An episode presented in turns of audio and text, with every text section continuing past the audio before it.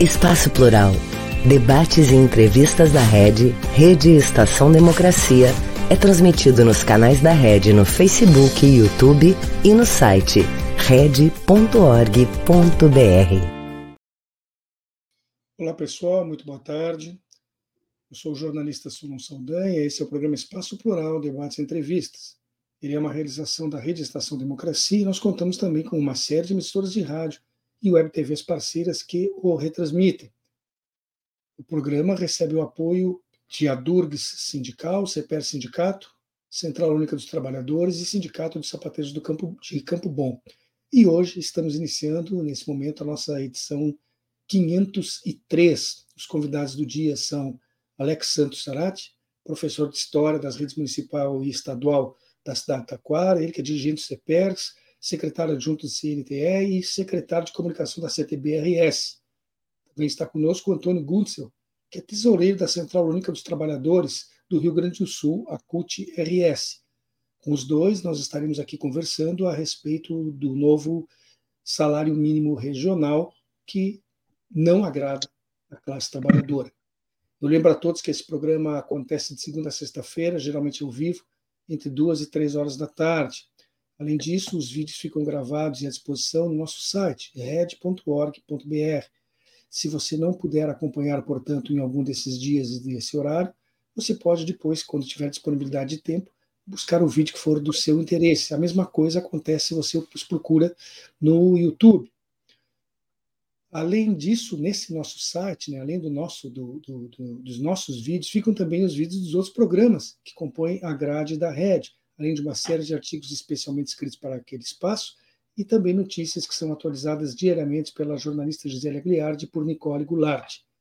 Antes de iniciar o programa de hoje, eu faço ainda um pedido para você que está nos acompanhando nesse momento pelas redes sociais, não deixe de registrar o seu like, porque nessa espécie de comunicação isso é muito importante e nos ajuda muito. Boa tarde, seja bem-vindo, Alex. Boa tarde, Solon. Boa tarde a quem nos acompanha pela rede. Importante que nós possamos fazer essa discussão, mesmo porque hoje temos novidade a respeito do assunto. Também deixar aí o nosso abraço para os companheiros da CUT, em particular ao nosso companheiro Ayrton. Uh, boa tarde, Antônio, tudo bem? Boa tarde, Solon. Boa tarde, Alex. Né? É, esse assunto salário mínimo regional, ele, como diz outro, ele tem causado muita dor de cabeça para a classe trabalhadora. Né? Então, embora tenha alguma novidade hoje, é, esperamos que esse assunto possa ter uma certa celeridade, porque já está por muito atrasado, e cada dia que não se vota esse projeto é uma caixa de leite, um litro de leite e três pãezinhos a menos na mesa de quem mais precisa, que é mais de um milhão de trabalhadores. Eu quero esclarecer, eu quero esclarecer que a produção do nosso programa convidou o secretário de Trabalho e Desenvolvimento Profissional do Rio Grande do Sul, Gilmar Socella, para que participasse do programa. A assessoria de imprensa informou que ele não poderia participar, não conseguiria estar presente. Solicitamos então que fosse indicado um representante ou, no mínimo, enviado uma nota oficial, e desde então não obtivemos retorno. Essa colocação se faz necessária para que fique claro que o espaço plural sempre busca ouvir todos os lados das questões que sejam aqui discutidas, o que não significa que as pessoas tenham a obrigação de comparecer. É nossa obrigação fazer o convite. Eu gostaria de começar, Alex, uh, apesar de ser tema principal a questão do, do salário, fazendo um, um parênteses para cumprimentar você e os seus companheiros de chapa encabeçada pelo professor Amarindo Sens pela eleição por unanimidade para o mandato 23-27, né, 2023-2027 da CUT-RS. Uma vez que eu não tinha tido a oportunidade de fazer isso antes, quero registrar agora os meus votos mais sinceros, meu desejo de sucesso nessa empreitada, Alex.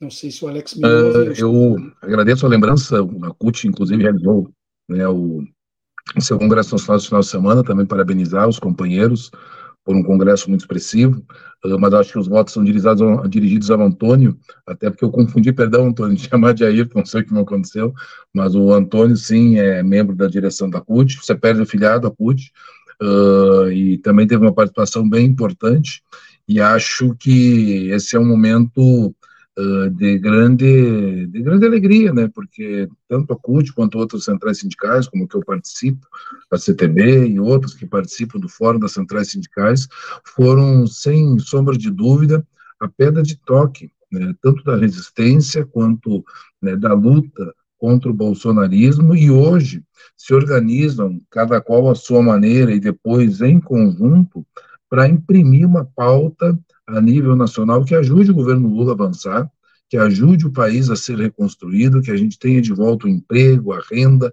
a inclusão, o desenvolvimento.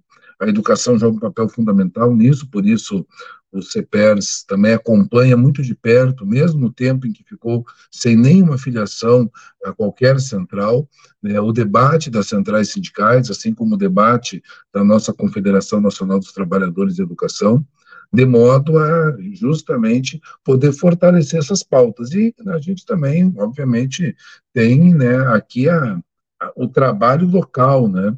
E esse tema do salário mínimo, como disse o Antônio, né, é um tema central para a classe trabalhadora e que nós também encontramos aí né, diversos problemas, né, o atraso, né, Antônio, é talvez o mais dramático deles nesse momento, porque nós temos indicadores é, socioeconômicos muito ruins no Rio Grande do Sul, é, há uma queda do rendimento médio dos salários, né, na casa de quase 8%, há também uh, uma diminuição da massa salarial, 1,7%, e uh, um número muito grande ainda de trabalhadores que estão desempregados, e ao contrário do que muitas vezes se afirma, uh, o aumento do salário mínimo não gera desemprego.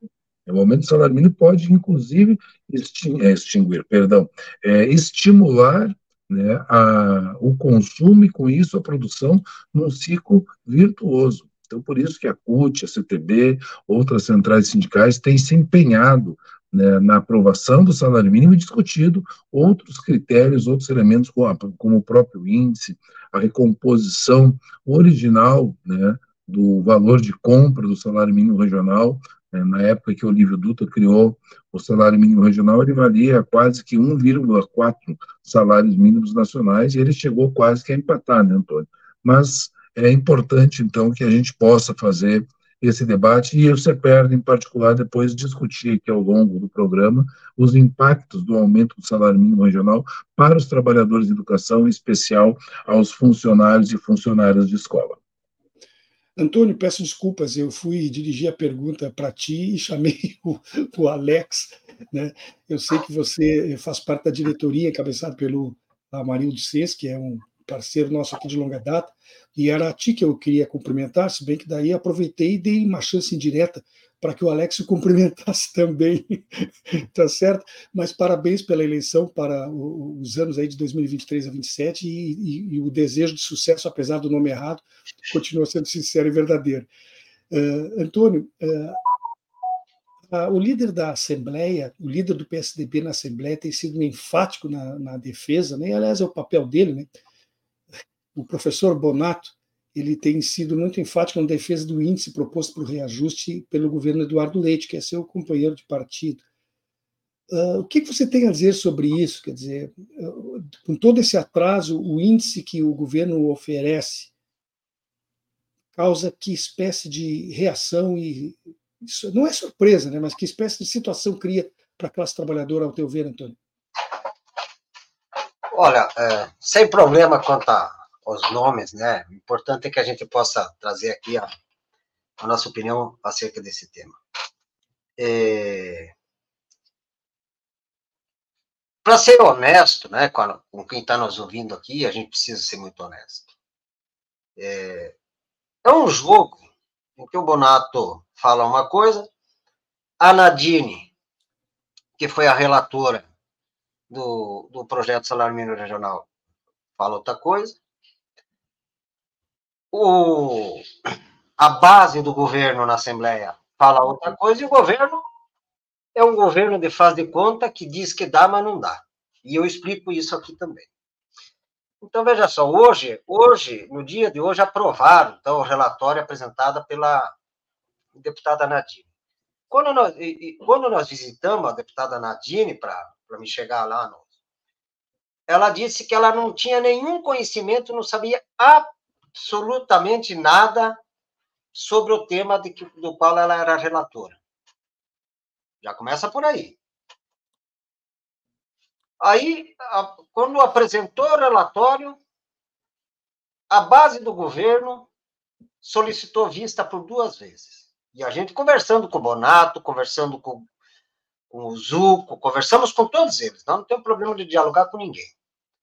E parabenizo a, in, a iniciativa do programa em convidar o secretário do, do, do governador Leite.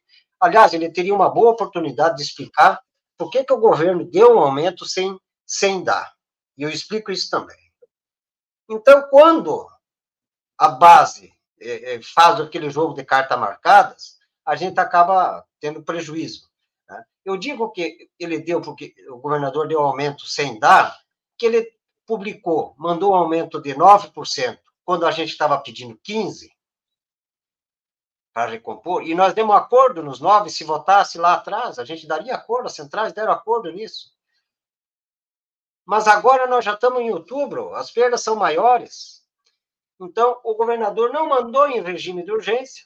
Agora, eu, eu até estava atrás aqui de, de, de, informações, não, não consegui obter, se o Alex tem, ou se o próprio, vocês têm aí no programa, porque saiu da comissão aqui, do, da Constituição e Justiça, e ela, o, o correto é que ela vá para a comissão de mérito, que também vai ser um negócio de pedir vista.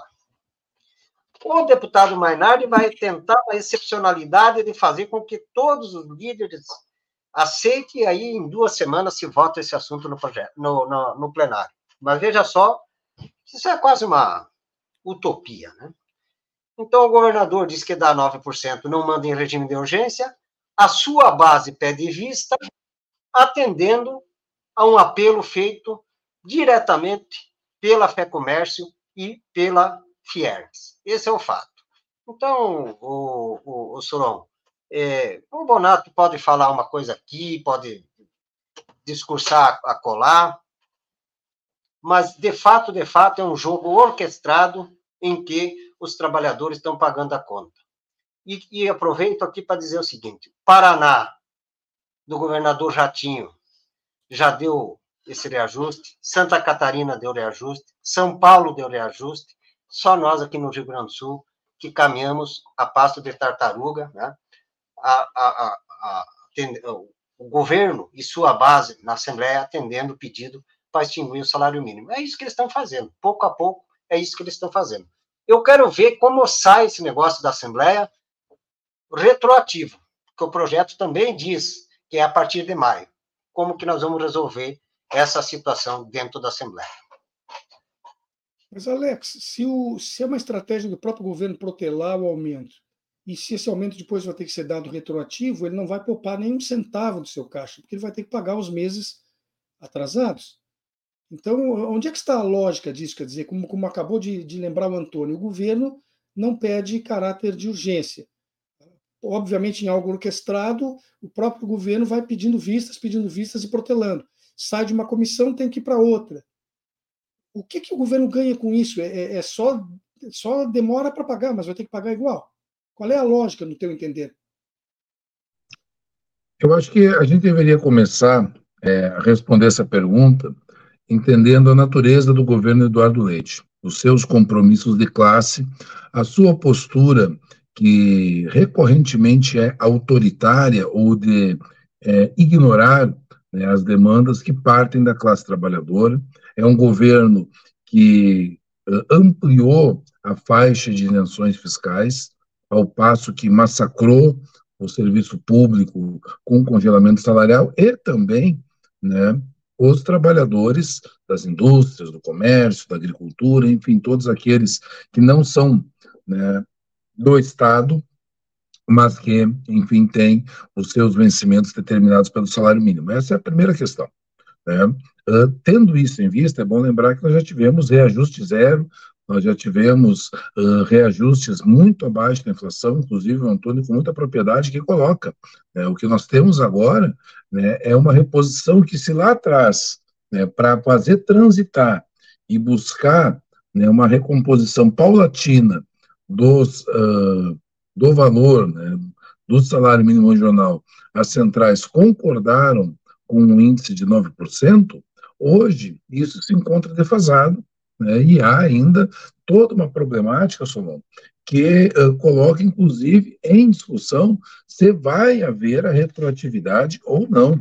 O atraso, portanto, eh, pode representar um prejuízo ainda maior para os trabalhadores, visto como aconteceu na última votação, em que até hoje, né, é dezembro, a lei foi publicada em dezembro, né, ela está, então, para entrar em vigor ainda no mês de dezembro de 2021, mas as empresas passaram a pagar só a partir de fevereiro de 2022.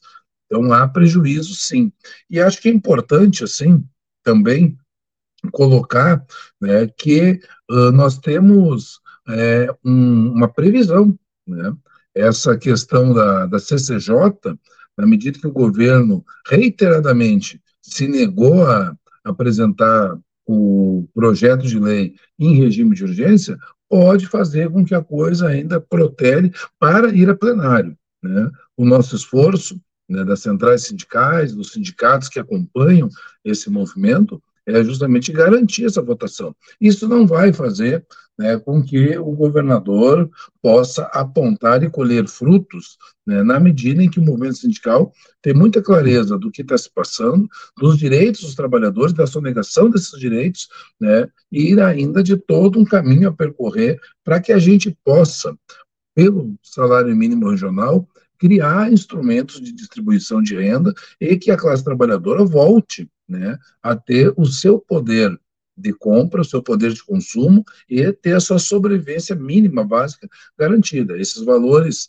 uh, ainda estão abaixo de outros estados da federação, como também lembrou nosso companheiro cotista, e nós temos ainda debates e questões a encaminhar, por exemplo, no serviço público. Vejam só vocês, nós temos 7.321 funcionários de escola efetivos que precisam receber um competitivo para chegar no salário mínimo.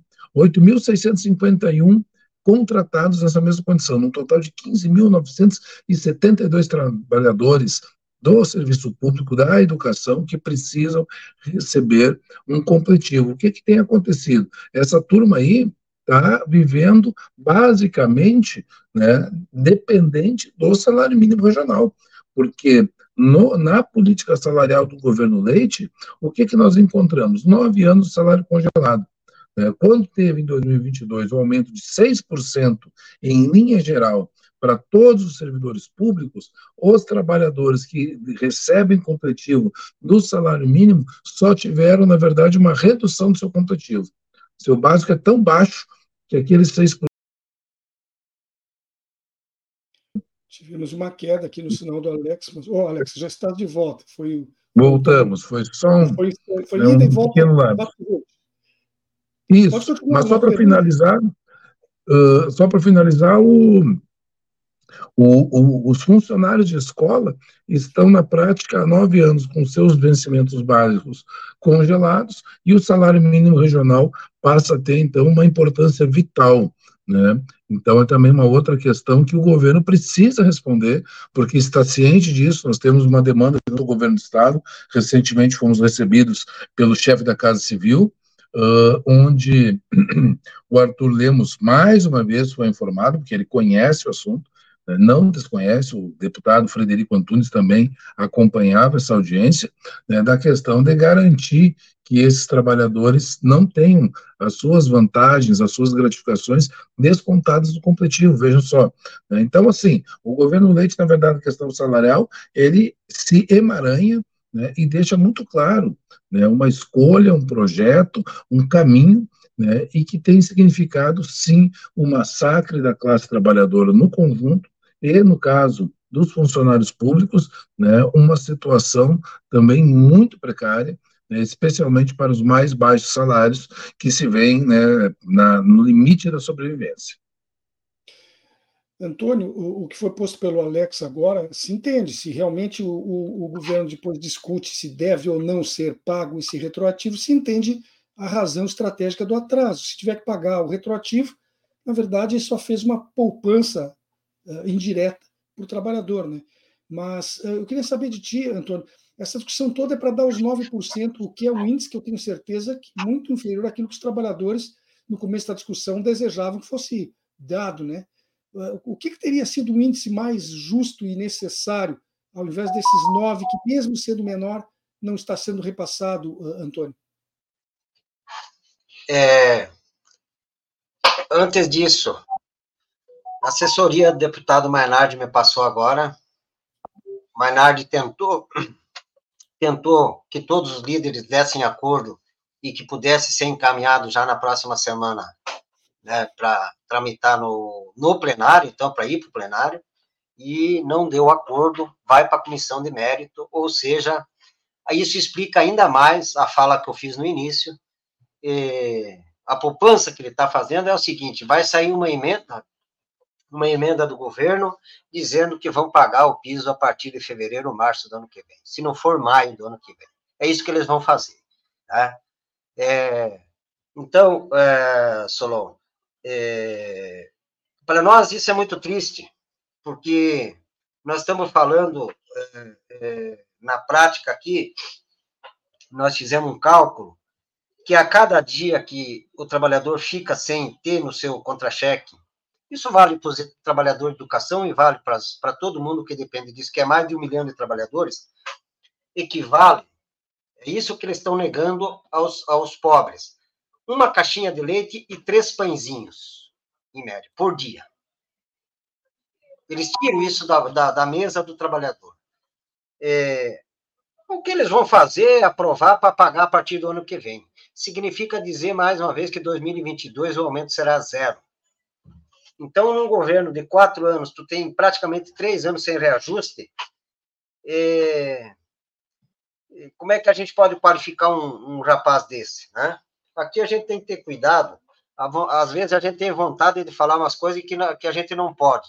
Mas eu já quero aproveitar aqui e convidar o Alex, porque na próxima semana a gente vai ter que ir para cima de novo, para ainda essa semana, para fazer as coisas acontecer. Porque senão vai ficar mais 30, 40, 50 dias ali, porque vão ter que escolher agora o relator, e a gente vai ficar assim. O reajuste mais adequado aqui seria 15,48. Essa era a nossa proposta. 15,48. Em fevereiro de 2023. Nós estamos agora final de outubro de 2023.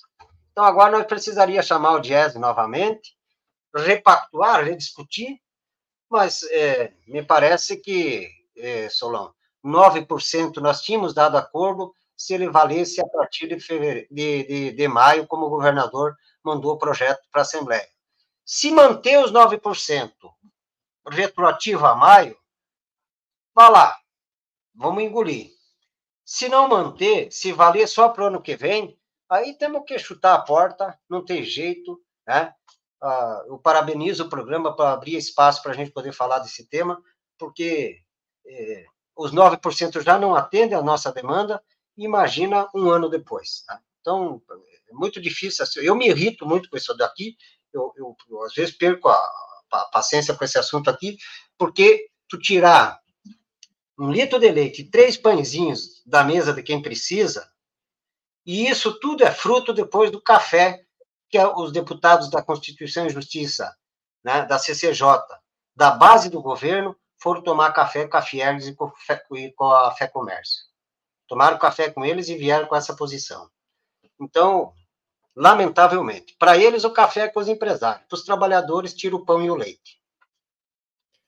Uma, pessoa que está nos acompanhando aqui uh, levanta uma hipótese que eu acho até que, do ponto de vista jurídico, seria, seria complicado, que, os sindicatos deveriam uh, contratar e fazer colocação de, de mão de obra para os governos. Primeiro, que isso é terceirização, os sindicatos acho que não são lá tão favoráveis à terceirização. Segundo, que eu acho que isso aí não é, é função dos sindicatos, né? Eu acho que, mas de qualquer maneira, se você, isso é uma minha opinião, eu sou leigo se um de vocês quiser colocar sobre isso, essa, essa colocação que foi feita pelo nosso ouvinte aqui, o, o Epitácio.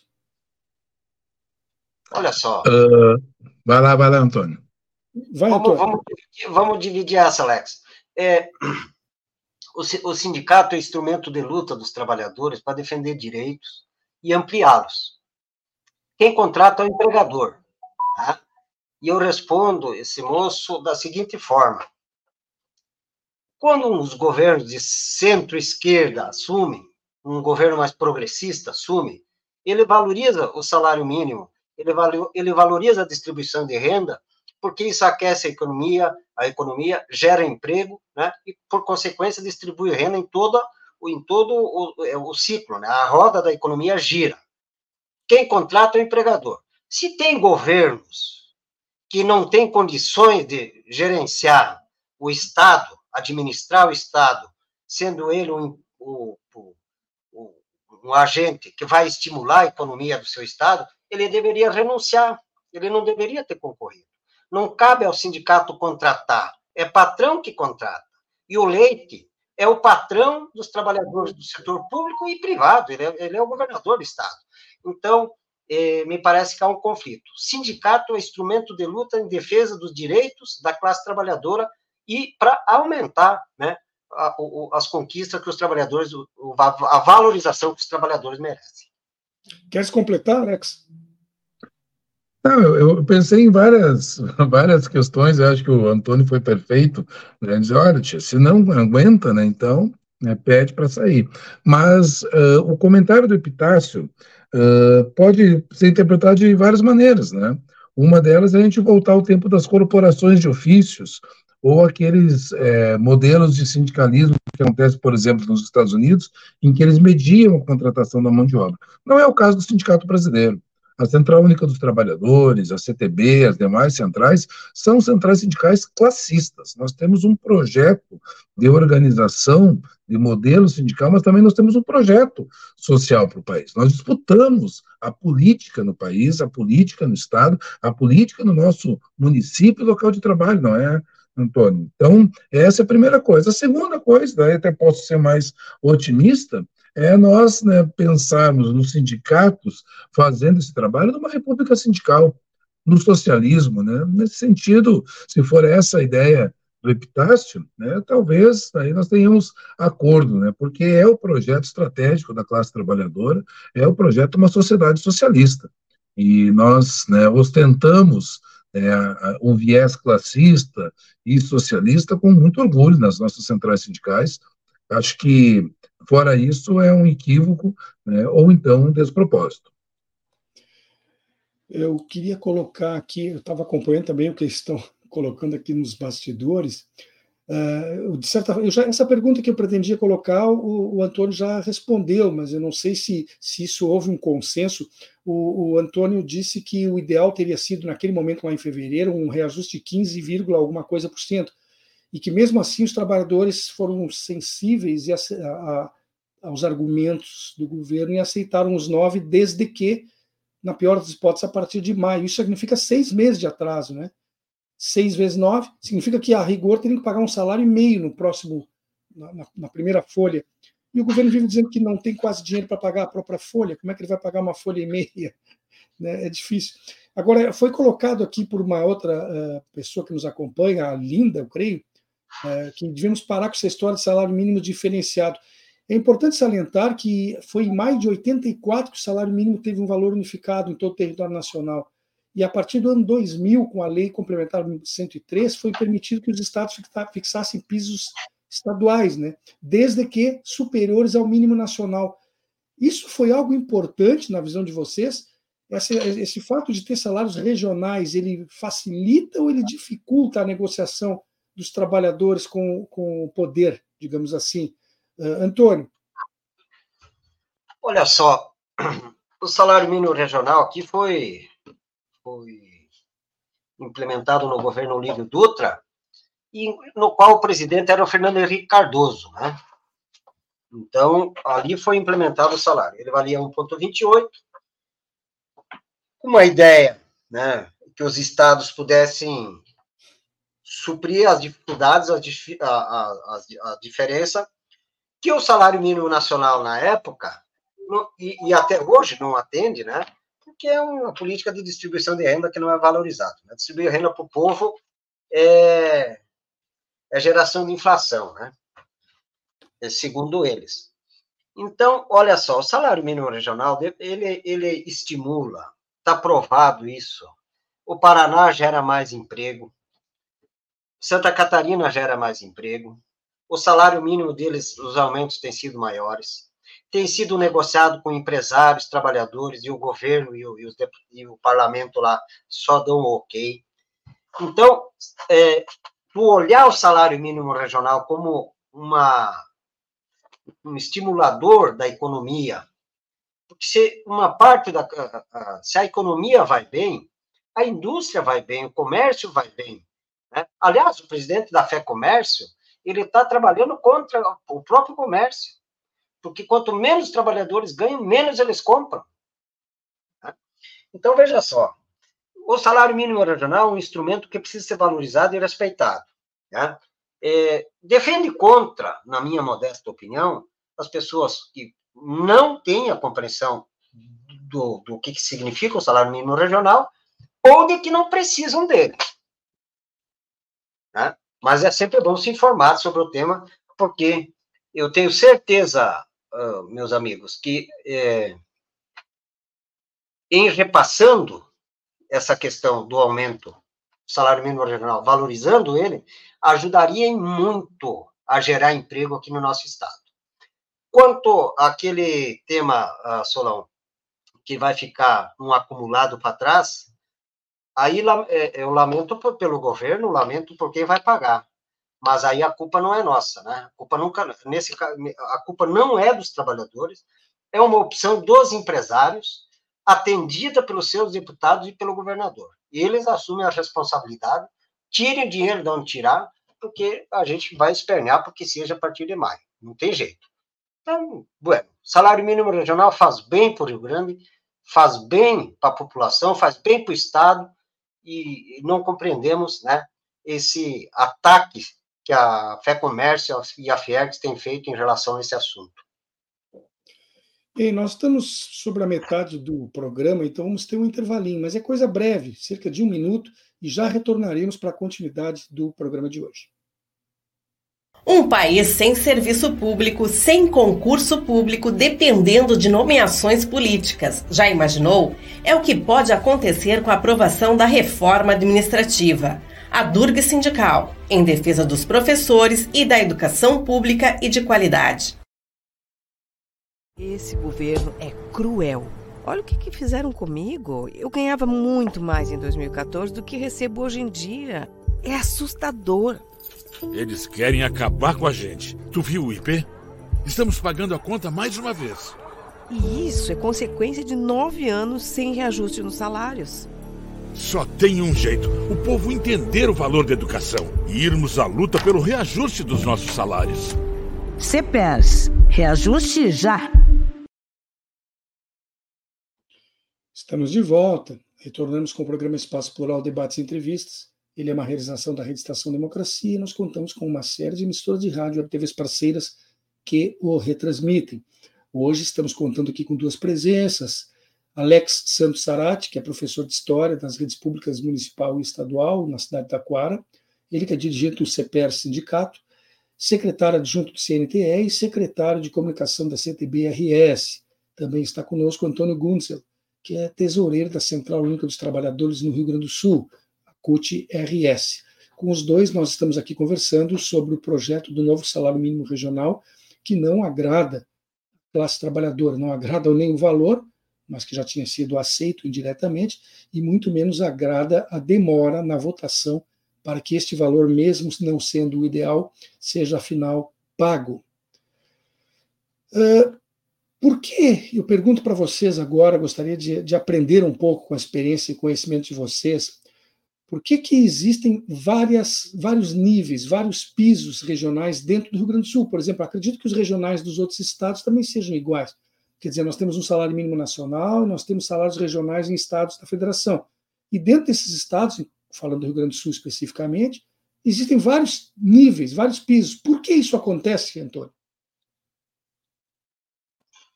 Olha só, eu, eu, eu para ser mais sintético, vamos dizer assim, eu vou pegar o ramo da qual eu pertenço, né? Eu sou sapateiro, minha profissão, eu sou sapateiro, e nós estamos na segunda faixa. Acontece que tem categorias, e aí nós vamos subindo. Quanto a terceira faixa é um valor maior, a quarta, a quinta, mas são categorias, todas elas, com salários achatados e que por muitas e muitas vezes, né, esse salário mínimo regional ajuda a elevar pelo menos o piso da categoria. Ajuda e muito. Alimentação ajuda, metalurgia ajuda, todos ajudam. Tanto que a quinta faixa foi um pleito, né? Que, que fizeram e a gente acabou conseguindo incluir e tal. Então, é, existem diferenças por causa de categorias que umas ganham mais e outras menos. Aí, então, é, mas só vale só vale para quem não tem sindicato organizado, né? Não, mas é, é, acontece que os salários no Brasil eles são tão achatados, tão achatados que o piso regional ajuda a elevar um pouco o salário de quem tem sindicatos. Isso ajuda muito a elevar um pouco o salário é, das categorias. Então, é por essas razões que tem as, as, as faixas. Né? É, os sapateiros, é, quando conseguiram colocar nas suas convenções coletivas que a partir de 60 dias, por exemplo, nenhum trabalhador ganhasse menos que o salário mínimo regional, elevou. Eu sei que os sapateiros andaram perdendo.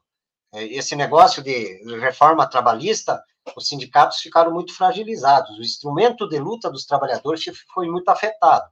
Então, teve muitos sapateiros que perderam esse direito nas suas convenções coletivas. E isto baixou o salário dos sapateiros.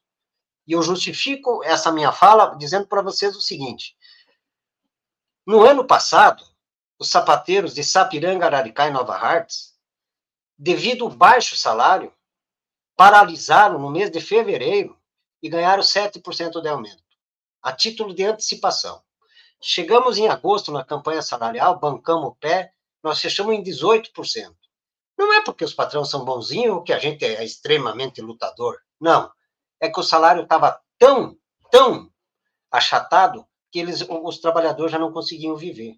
Por essas razões, tem as faixas salariais, para elevar um pouco também a vida de quem tem lá sua carteira assinada, o seu trabalho. As categorias precisam aí para ter o mínimo de garantia para não achatar ainda mais o, o salário deles. É, agora, já que o Antônio falou, inclusive puxando um pouquinho ali a, a brasa para a sardinha, né, falando da situação do, do sindicato de sapateiros, Alex, até quando a gente vai ficar ouvindo essa discussão? É, não é o nosso tema de hoje, mas acho que é um parênteses que pode ser muito bem colocado. Essa questão do pagamento do, do piso para os professores, Alex. Porque isso é uma briga que se tem há tanto tempo, entra governo, sai governo, o pessoal promete que vai valorizar a educação, mas prometem sempre na época de campanha, né? Quando é que os nossos professores vão ser valorizados no que recebem nos seus contra-cheques também, Alex? Pois então, Solon, nós no CPR Sindicato, nós temos uma, uma luta, que é uma luta em primeiro lugar política, né? é o centro da nossa organização, mobilização é político, mas também, né, quando necessário, né, nós recorremos é, à luta jurídica, judicial. O que, que nós temos em relação ao piso? Nós temos uma contestação à reforma que o governador Eduardo Leite realizou no Rio Grande do Sul e que, na questão do plano de carreira, que foi uma reforma tripla naquele momento, foi o Estatuto do Servidor, a Previdência e o plano de carreira do magistério, uh, o governador usou de um formato muito esperto e que, aliás, infelizmente, tem servido de modelo para muitos outros estados e municípios, né, Brasil afora. Uh, ele, você tem um salário básico e uma carreira onde você uh, tem avanços, vantagens, gratificações, bonificações previstas. Todos esses valores, fora o básico, ele juntou, somou jogou para o básico e disse: agora tu está ganhando piso salarial. Né? Quando o piso salarial deveria ser só o básico. Os outros agregados ficariam como uma espécie de bonificação, como uma maneira de incentivo à permanência na carreira docente. Então, nós temos uma ação que, no campo da política, só vai resolver, alguém escreveu aqui dos nossos ouvintes, da nossa audiência, né, só vai resolver a hora que derrotar é, a política neoliberal, entendeu? É, como alguns partidos parecem não querer abrir mão da política neoliberal, nós vamos ter que falar assim de partido, de espectro político ideológico. Né? Nós tivemos, como o Antônio colocou aqui, nós tivemos avanços dos governos democráticos populares. E isso é fato inconteste. O próprio governador Olívio Dutra, quando foi instado a criar o salário mínimo regional, ele o fez já com uma projeção de valorização de trabalho, da valorização e dignidade do trabalhador, da sua família, dentro de uma concepção, projeto de desenvolvimento. A questão do piso salarial está a mesma coisa. Curiosamente, Solon, eu estive hoje de manhã, primeiro em Lagoa Vermelha, depois em Caseiros, e devo ainda percorrer alguns municípios aqui na região do Planalto Rio Grandense, uh, para conversar com professores de redes municipais que estão se organizando para lutar pela aplicação do piso na sua integralidade e a manutenção das carreiras, porque o que tem acontecido nos municípios gaúchos, inspirados pela política neoliberal do Eduardo Leite é justamente isso. O prefeito chega lá, pega o plano de carreira, olha aqui, o plano de carreira, tá, tá bem, vamos mudar isso, isso vai para cá, passa para essa coluna, passa para cá também, e aí eles pagam o piso usando o próprio salário do trabalhador. Isso, assim, é uma vergonha. Né? Isso é um descalabro, isso é um, um ataque né, ao direito e à dignidade de todo trabalhador e trabalhadora. Então, o CEPERS vem uh, pautando a luta do piso, né?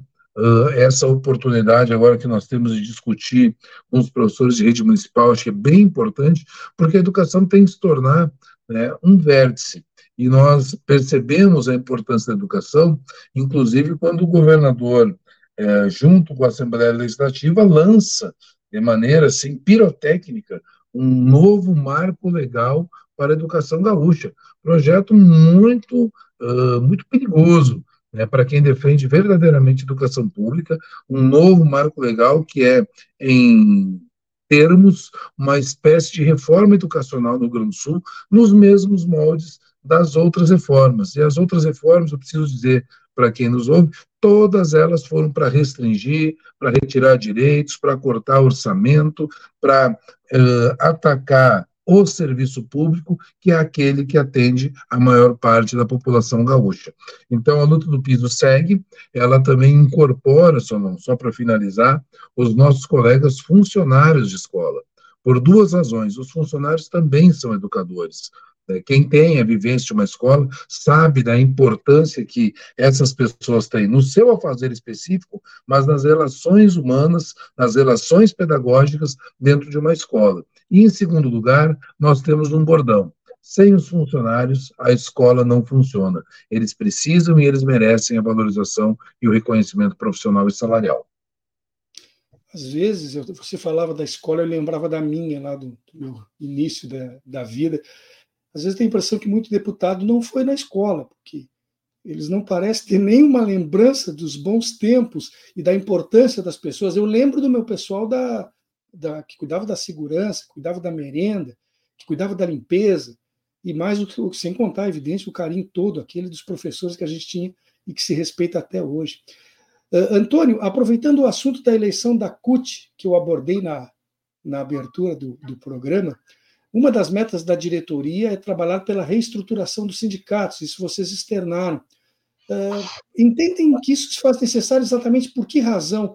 Que problemas os sindicatos têm enfrentado nos últimos tempos, Antônio, que precisam agora ser uh, combatidos com mais veemência e a CUT estaria disposta a auxiliar nesse sentido? Quando a gente fala da reestruturação do movimento sindical, nós estamos falando é, entre outras coisas, se não temos a condição de revogar né, a, a reforma trabalhista e previdenciária, mas que pontos cruciais ali são necessários que a gente possa retomar. O ideal seria a revogação, entendeu? Esse seria o ideal. Mas, e, e se não tiver isso, mas tem pontos ali que a gente precisa, porque a representação coletiva, a discussão no, no que tange ao sindicato representar os trabalhadores é, como um todo, né? É, as decisões, vamos para o dia a dia, as decisões passar pelo sindicato, a ultratividade, é, e assim por diante, tem outras tantas questões. É necessário que se faça isso, porque os trabalhadores estão sendo lesados na hora da decisão. Tem muitos trabalhadores que têm dificuldade, nós estávamos falando de escola agora há pouco, que não sabem ler, não sabem. E quando vão ver, é, Solon, eles assinaram um pedido de demissão, eles recebem a rescisão zerada, não tem valor nenhum. E quando a gente fala isso, a grande imprensa vem disso. Os sindicatos querem o imposto sindical de volta. Não. A CUT não defende o imposto sindical. A CUT nasceu dizendo que era contra o imposto sindical, não defendemos isto. Agora, defendemos que os trabalhadores têm que ter a condição também de se organizar, decidir em assembleia qual vai ser o valor que os trabalhadores contribuirão com os sindicatos, dentro de uma razoabilidade, que não haja exageros. Tu não pode ganhar 5% de aumento e descontar 8%. Nós, nós temos que ter razoabilidade, nós temos que ter representatividade, nós temos que trabalhar campanhas de sindicalização, isso a gente pode fazer e está fazendo, né? mas tem que ter representatividade. Essas, essa nova reforma que a gente gostaria que tivesse, esse novo conceito sindical, seria nesse sentido. E também, nesse sentido, a inclusão de categorias como os aplicativos, né, que estão expostos, usam o seu capital para poder gerar dinheiro para Uber, para, enfim, para o 99, seja lá para quem for. E aí, se tem um problema, não tem nenhum amparo para esses entregadores de comida que andam aí de bicicleta entregando comida, precisa ter um, alguma coisa que garanta alguma coisa para eles, o direito à aposentadoria, o direito à previdência, tem que ter. Então, é nesse sentido, incluir aqueles que estão excluídos e fortalecer o instrumento de luta desses trabalhadores que já estão constituídos, para que a gente possa, é, é, volto a frisar aqui, Existem muitos trabalhadores nesse país, em todos os cantos, que são lesados porque os, as empresas estão desobrigadas a passar pelo sindicato para fazer rescisões contratuais. Nós achamos que tem que passar. Enfim, tudo aquilo for de coletivo, de interesse dos trabalhadores, né? ações coletivas, a gente quer retomar nesse sentido. Precisamos retomar pontos fundamentais para que o prejuízo seja amenizado. Uh, Alex, o, foi tocado no assunto agora da questão do, do, imposto sindical, né? No início desse mesmo ministro do Trabalho e, e Emprego, Luiz Marinho, ele descartou totalmente a possibilidade de volta desse imposto, né? Quando ele fez isso, participou de uma audiência pública na Câmara dos Deputados. Como é que os sindicatos, o CEPERS e outros tantos, né? Mas você pode falar especificamente do CEPERS, estão se financiando atualmente? A, a perda de, de receita foi muito considerável. Como é que o, que o sindicato faz para manter a organização e, e, a estrutura que ele precisa ter até para prestar o, o amparo para os trabalhadores na hora que eles necessitam? Então, uh, acho que temos aí um, uma discussão que hoje é central, porque a pergunta inicial né, que as pessoas provocam, eu vi inclusive uh, ao longo do programa alguém comentar que o sindicato só quer saber de arrecadação, né, é por que, que foi criado um sindicato? Né? Por que, que surgiram os sindicatos? Né? Em que situações né, se deram né, uh, a, a, formação dessa ferramenta de luta? Entendeu? E uma ferramenta de luta não sobrevive como qualquer outra organização, uma igreja, um time de futebol, né, uma associação de moradores, se ela não tiver, além das pessoas à disposição de trabalho, né, de combate mesmo, se ela não tiver uma estrutura física, eh, material, uma estrutura financeira. Né? Então, os sindicatos criaram né, mecanismos. O CEPER Sindicato, por exemplo, é um sindicato que não recebia o imposto sindical. Quando recebia, devolvia. Né? Nós somos um sindicato de filiação e mensalidade. Né? É um formato diferente, né? acreditamos que é um formato que, que nos contempla, mas veja bem, nós passamos sete anos com salários estritamente congelados. Congelado, congelado, congelado. Né? E isso implicou em grandes problemas para as finanças do sindicato, na medida em que né, a mensalidade também ficava congelada, porque ela era um percentual sobre o vencimento básico. 1% do básico dos funcionários, 2% do básico, não é do total, do básico dos professores. E, ao mesmo tempo, né, nós tivemos uma agenda política nesse país extremamente intensa. Né? Então, nós tivemos as jornadas de 2013, as eleições de 2014, a primeira tentativa de golpe em 2015, que foi frustrada, a segunda, que infelizmente foi bem sucedida, né, o enfrentamento ao governo Temer, né, o Lula livre, as eleições de 2018, o bolsonarismo, né, a vitória né, da classe trabalhadora nas eleições de 2022 e isso né, fez com que as finanças das entidades elas se exaurissem. E isso não passa em branco. Né? Quem está disputando poder sabe o custo que isso tem e, inclusive, cria dificuldade, além de né, ter a outra faceta do projeto, que é justamente isso que foi dito aqui, né, os trabalhadores terem seus direitos sonegados. Não só o sindicato foi impedido de realizar o seu papel social, político e cidadão, como a própria justiça do trabalho. Então, a gente uh, enfrenta né, uma ofensiva muito grande.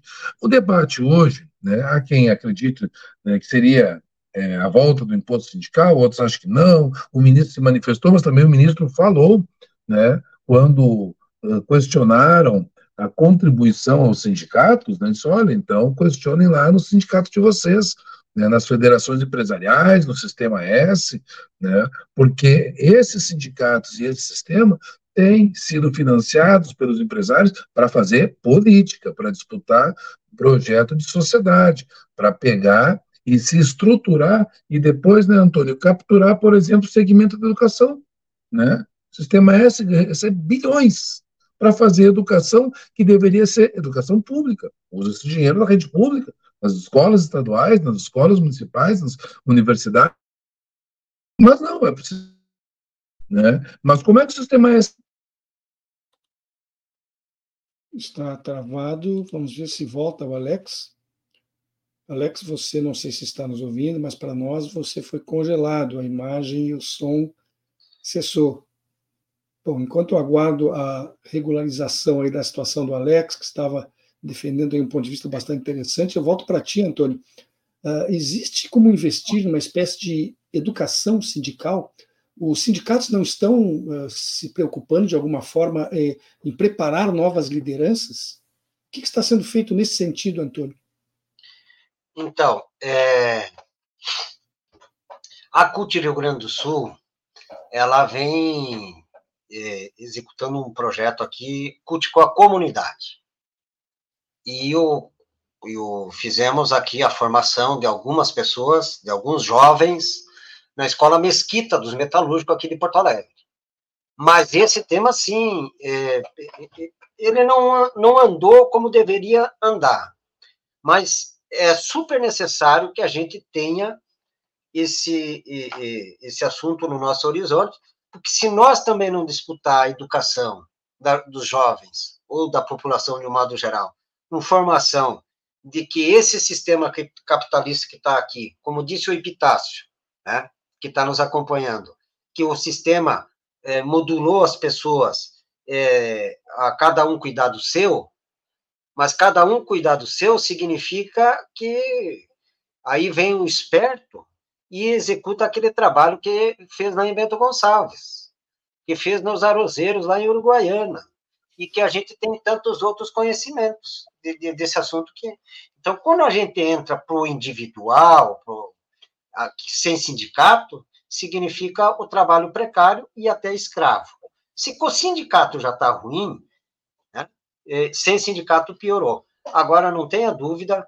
que a formação política de lideranças da, da base, enfim, é, é, necessário, inclusive para renovar o movimento sindical, sindical. trazer novas é, a juventude para dentro do movimento sindical com novas ideias, com, enfim, é, com a visão de, de do, do, coletivo, eu acho que é fundamental, uh, Solon, porque senão nós vamos acabar é, chegando na estagna estagnação. E isso não pode acontecer, né? Então, certamente é um tema que, que a gente tem discutido, não com a profundidade que merece. Eu não sei se vamos contar de volta com o, com o Alex, Antônio, porque ele se foi aí e não retornou até agora. Vamos ver, temos poucos minutos do programa, se ele puder entrar, dá, pelo menos pode dar uma palhinha final.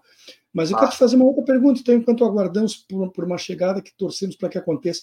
A informalidade, assim como a crescente terceirização de tudo, Antônio, elas são, de certa forma, um veneno para a organização da classe trabalhadora? Não tenha dúvida. Não tenha dúvida. Os informais, a gente é uma dificuldade para organizar. Né? É, a terceirização, ela, ela veio no sentido de destruir tudo aquilo que tu tinha de direito, seja na iniciativa privada ou seja no setor público. Né? O serviço público, quando é feito pelos concursados, na grande maioria, né, eles ganham um valor X e fazem bem feito. O problema é que os terceirizados eles têm que trabalhar mais e ganham. Vamos lá a grande maioria ganha pouco. Né?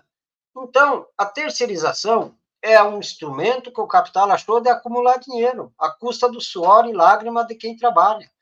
É por essas razões que a gente tem dito que a terceirização, principalmente a terceirização da atividade fim, precisa ser revista. Não pode continuar. E nós brigamos muito porque a gente, se tem terceirizados ou informais no ramo do calçado, a gente tem que representar esses trabalhadores também. O que vale para fábrica grande tem que valer para aquele que está lá informal, porque a, a, a, produção é de sapato. E no setor calçadista, eu, eu, cito isso porque é a minha, eu, eu sei do que, ali eu conheço, eu sei do que eu estou falando. Tem muitos, tem muito. E é uma exploração do caramba. Então, sim, é, a informalidade e a, e a terceirização é um câncer na vida, da, na organização da classe trabalhadora desse país. Nosso programa está chegando ao final, Antônio.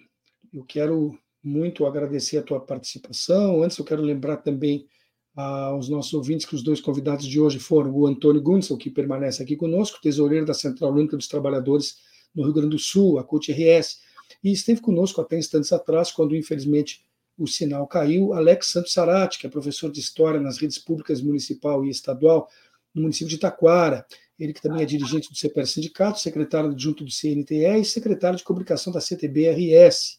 Com você, Antônio, e com o Alex, nós estivemos conversando aqui sobre o projeto do novo salário mínimo regional, que não está agradando a classe trabalhadora, primeiro pelo índice, que não era o esperado, e depois, principalmente, pelo atraso no índice mesmo menor que foi concedido e que termina até agora não sendo oficializado. Eu quero, repito, agradecer a tua presença. Se você quiser ainda se despedir dos nossos espectadores, fique à vontade, Alex. O Antônio, hoje, hoje eu estou trocando o nome dos dois, sei lá porque. Eu acho que faltou um cafezinho aí depois do almoço, vou precisar fazer isso. É, eu, eu, em virtude da, da, da gripe que eu tô, eu tô tomando um chimarrãozinho com chá o dia todo para ver se se ameniza, ajuda, né? Ajuda e ajuda muito. Mas olha só, é... Eu quero aproveitar a oportunidade aqui de agradecer, obviamente, o espaço para a gente poder tratar desse tema tão importante e convocar aqueles que estão nos assistindo, mandar e-mail para os deputados, cobrando a aprovação imediata desse, desse, desse, dessa pauta, desse assunto que é o salário mínimo regional, porque quanto mais demora, maior é o prejuízo dos trabalhadores. E quanto mais demora, Solon, maior é a possibilidade de golpe de votarem para não dar o reajuste retroativo a maio. A gente tem que ficar muito atento a isso. Eu, eu sei do que estou falando, a gente sabe com, com quem está lidando, porque o governador Leite, é, infelizmente, ele diz que dá e não dá. Não é um governador que mente para a população gaúcha faz tempo. Então, a gente vai para cima, vamos cobrar. obrigado pelo espaço, estamos sempre à disposição. Tá certo, eu agradeço mais uma vez sua presença, assim como eu agradeço aos colegas jornalistas Babiton Leão, que esteve na técnica, e Graça Vasques, que lidera a produção. Nosso tempo se esgotou e eu concluo finalmente aqui com muito obrigado àquelas pessoas que nos prestigiam com a sua audiência, né? sempre aqui de segunda a sexta-feira, das duas às três da tarde. Para todos e todas, uma excelente terça, forte abraço e até amanhã. Espaço Plural é exibido pelas redes sociais dos seguintes parceiros: CUT RS, Rede Soberania, Rádio Com Pelotas, O Coletivo, Rádio Ferrabras FM de Sapiranga, Coalizão do Movimento contra a Discriminação Social, Coletivo Pão com Ovo, Jornal Brasil Popular e TV Caxias em sua página no Facebook e pelo canal 14 da NET Claro, Jornal Já Porto Alegre, Portal Litoral Norte RS e Terra Livre Rádio Web de Ulha Negra, Passo de Torres TV, para Desporto TV e Paideia TV em seus canais no YouTube.